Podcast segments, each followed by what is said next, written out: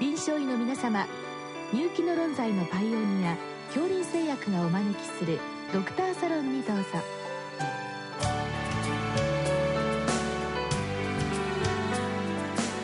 今日はお客様に国際医療福祉大学三田病院肺高血圧症センター准教授田村雄一さんをお招きしております。サロンドクターは順天堂大学教授池田志学さんです。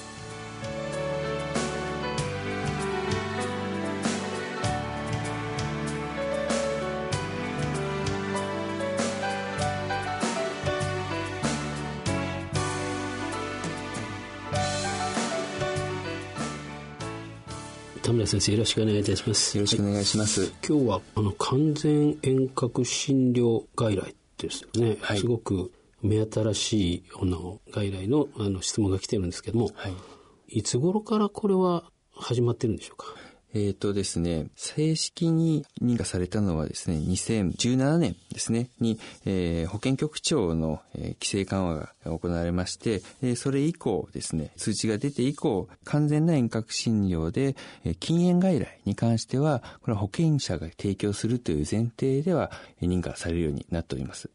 保険者というと、医師ということなんでしょうか？いえ、えー、例えばですね、企業さんですと、その大手企業さんだと自分たちで保険組合を持っていらっしゃったりとか、あと業種によってはその業種全体を、まあ、束ねているような組合さんがあると思いますけれども、そういったところでですね、普段健康診断を行っているかと思います。で、健康診断を行って、まあ、その方一人一人の健康状態を把握しているという前提で、その保険者が提供するサービスとしての、まあ、自費診療になりますけれども、こういった形での、まあ、禁煙外来ということが前提になっておりますね。はあ、じゃあ、あの、医師でなくてもいいわけですね。そういう意味では。えっ、ー、と、提供者は医師でなくてもいいんですけど、あくまでも、えー、例えばスマートフォンで外来を行った向こう側にいるのは診察するのは医師になりますね。あ、なるほど。はい。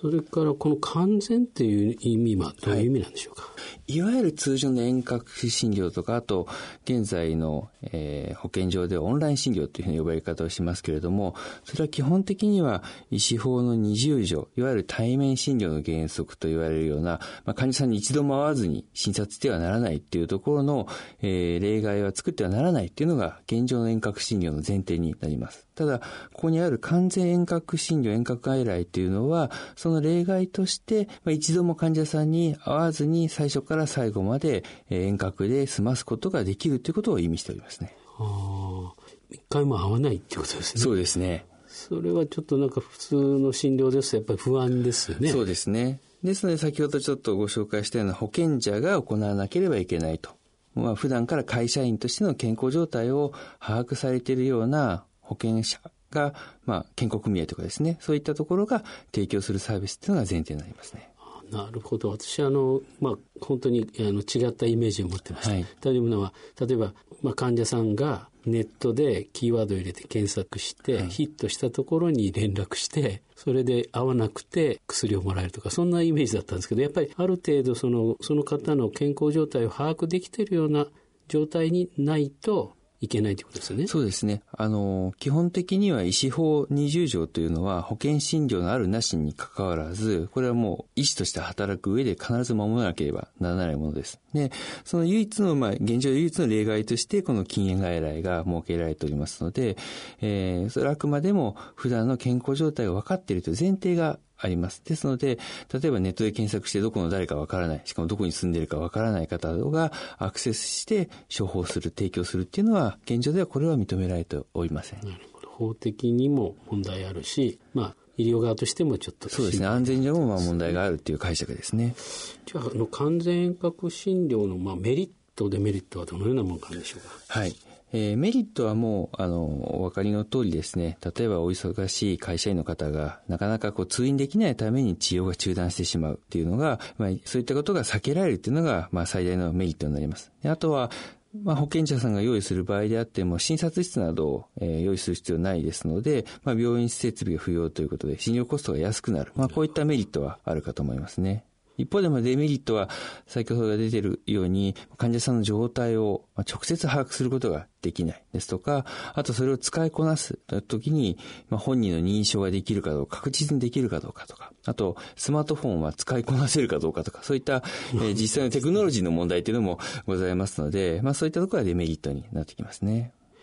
でもこう不思議なのは、なんか法的には全く変わってないんですよね。それでもこの完全遠隔、まあ、禁煙外来ですか？そういうのができたっていうのはどういった経緯なんでしょうか？そうですね。えー、まあ、現状、政府としては、この遠隔診療というのを推進していきたい立場にはあるかと思います。これは、やはりですね、えー、高齢者が増えてきたりとか、今度、今後の医療アクセスの改善、あと、僻地の医療体制、そういったものを含めると、まあ、国全体としては遠隔診療を進めたいというところがあるんですけれども、やっぱり安全性の担保とかですね、えー、先ほど申し上げたような医師法20条との兼ね合いというのがあるので、まあ、一番最初に、一昨年2017年に、は、政令局長の通知というまあ、法律とか政令よりも下のレベルでの、まあ、解釈の変更っていう形でできるようになっているということが、まあ、現状になります。多くの、まあ、あの、法律の場合っていうのは、解釈の余地が結構ございますので、まあ、そういったところで、この特定のものに関しては安全性がおそらく担保できる可能性が高いというもとに、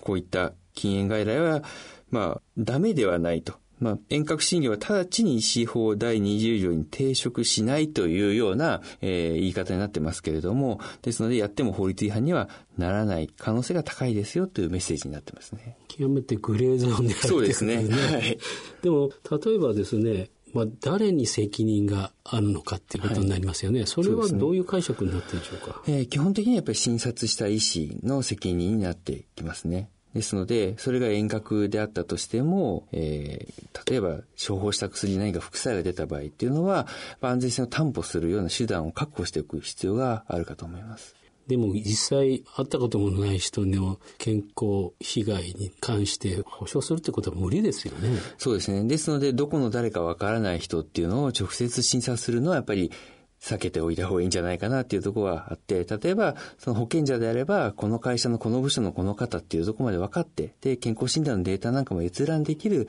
前提で見れますので、例えば腎機能が悪いとか、もともと肝機能が悪いとか、こういう人はやっぱり避けた方がいいですから、そういったところが、まあ、把握できる環境に、えー、ないと、やっぱりちょっと提供する側としても危険性が高いというふうに感じるんじゃないでしょうかね。なるほど。そういう意味で、まあ、その保険組合に入っている人たちのデータも分かっている険者が、まあ、やるというのが今のところは、はい、まあ、想定されてるわけですね。そうですね。はいで、具体的に今どういうふうなその禁煙外来プログラムっていうのがされてるんでしょうか？そうですね。基本的に先ほど申し上げたような、えー、完全に自費診療にはなります。保険診療の適用外ですので、大体、まあ、保険者多くのもの、えー、薬の代金を総合すると5万円余りですね、えー、かかることになります。で、通常は2ヶ月余りのプログラムで、えー、その期間に数回オンライン診療を行って、禁煙の治療薬、まあ主に内服薬ですけど、内服薬の処方を受けると。で、副作用がないかとか、本人がちゃんと飲めているか、禁煙できているかっていうの確認を、まあ、数回にわたって行って、まあ、その後は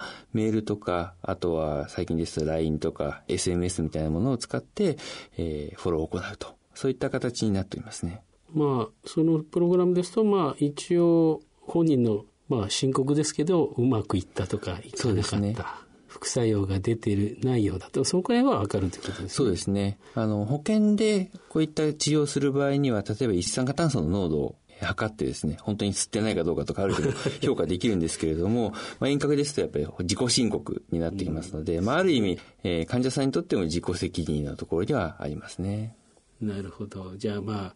あ、あでも逆にこういうプログラムに入ろうと思っってるぐらいの人だから、まあ、嘘はつかないだろうという、そういうところが、まあ、信頼性の担保っていうことでしょうか、ね、そうですね。一般的に禁煙の処方の大前提は本人に禁煙する気があるというところが大前提ですので、あの、そのやる気がないとですね、いくらニコチン中毒を薬で痴漢してもうまくいかないですので、まあ、そこは前提になってきますね。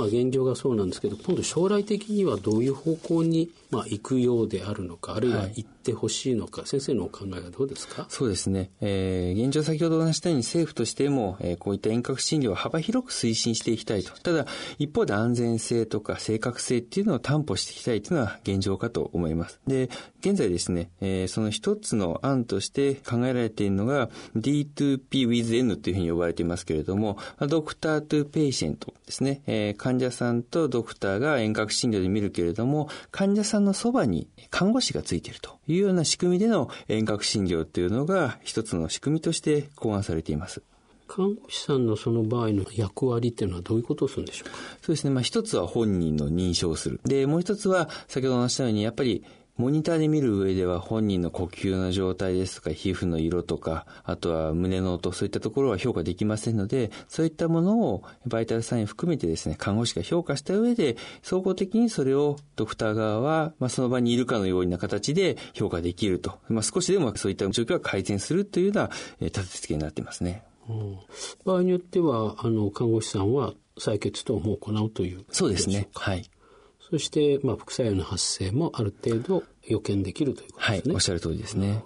でももう、そのくらいのシステムになりますと、今の通信システムで対応可能なんでしょうか？えー、まあ今後ですね、えー、聞かれたことあるかもしれませんけど、まあ 5G、5G というふうに呼ばれるような新しい通信が、まあ現在通信業者から開発をされています。おそらく今年度から来年度に使えるようになってくると思うんですけれども、まあ今の我々のスマートフォンの通信の100倍ぐらいの、えー、通信のスピードがありますので、そうするとより高精細な形で皮膚の色とか表情の変化、そういったところも見れますし、場合によっては、まあ、バーチャルリアリティのようなですね、えー、仕組みを作って、まあ、まるでこう、カメラをつけると自分と患者さんが目の前にいるかのような、えー、形で、えー、まあ、お話ししたりとか姿を見ることができる。まあ、こういったことは実現できるんじゃないかなというふうに期待をされています。なるほど。もう今よりもバーチャルリアリティであるとか、はい、あと AI が進んで、で、看護師さんがそこで何かあの診察をしてると医師の方にはそれがこうもうリアルに伝わってくるという。うねはい、まるでその場に自分が居合わせてるかのような形で見ることができるとような臨場感がある形ですね。非常にそれだとあの分かりやすいですね。そうですね。その人の状態が早くしやすいと。はい、それで、まあ、このまま、えー、診療していいのかとか、あるいはデータを見ながら違う診療に変えていくと、はい、そういうことなんですね。はい、あやはりそれはあの時代のそのあの変革とともにこれがまた広がっていく可能性が高いということですね。そうですね。あの、通信やっぱりいいように使うっていうのはすごく、あの、大切なことかと思います。一方で、例えばその手当と呼ばれるような患者さんに直に医師が触れることによって得られる効果っていうのもやっぱりあると思いますので、その辺っていうのはやっぱりうまく使い分けていく議論っていうのがもっと深まっていかなければいけないかなというふうに、えー、個人的にも思いますね。そうですね。人対人はやっぱり大切ですね。そうですね。どうもありがとうございます。はい、どうもありがとうございました。